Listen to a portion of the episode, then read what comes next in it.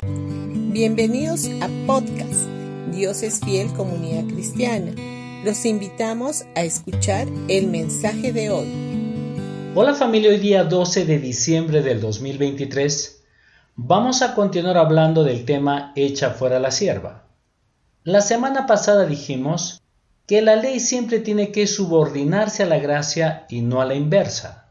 También dijimos que la ley debe ser expulsada de nuestro medio porque es deficiente. En Hebreos capítulo 8 versículo 7 dice, si el primer pacto no hubiera tenido defectos, no habría sido necesario reemplazarlo con el segundo pacto. Ahora, el segundo pacto, que viene a ser el pacto de la gracia en Jesucristo, es la continuación perfeccionada del pacto divino hecho con Abraham.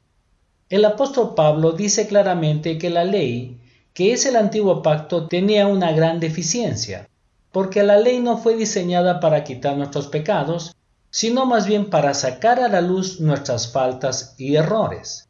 También dijimos que la ley demanda diciendo no debes hacer tal o cual cosa. Sin embargo, Jesús vino a la tierra e hizo su obra en la cruz para proveernos de todo aquello que necesitábamos para ser aceptados delante de Dios.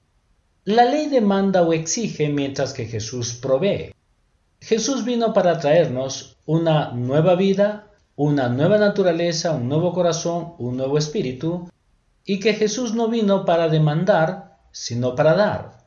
La ley demanda y espera todo de nosotros. Sin embargo, Jesús vino para proveernos. Jesús dijo, la obra ya está hecha. Ahora, la gracia divina nos liberta de la esclavitud de la ley y del legalismo. En San Juan capítulo 12 versículo 3 dice, Entonces María tomó un frasco con casi medio litro de un costoso perfume preparado con esencias de nardo.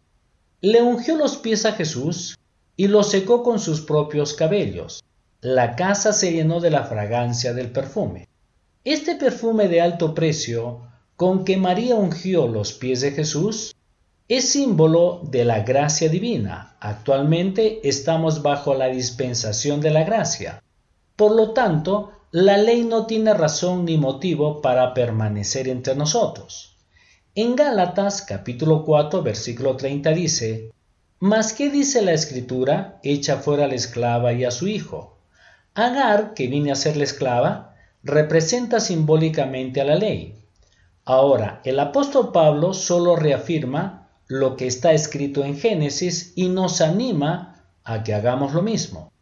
Cuando Jesús fue a resucitar a Lázaro, dijo que quitaran la piedra que había sido puesta a la entrada del sepulcro y luego que desataran las vendas.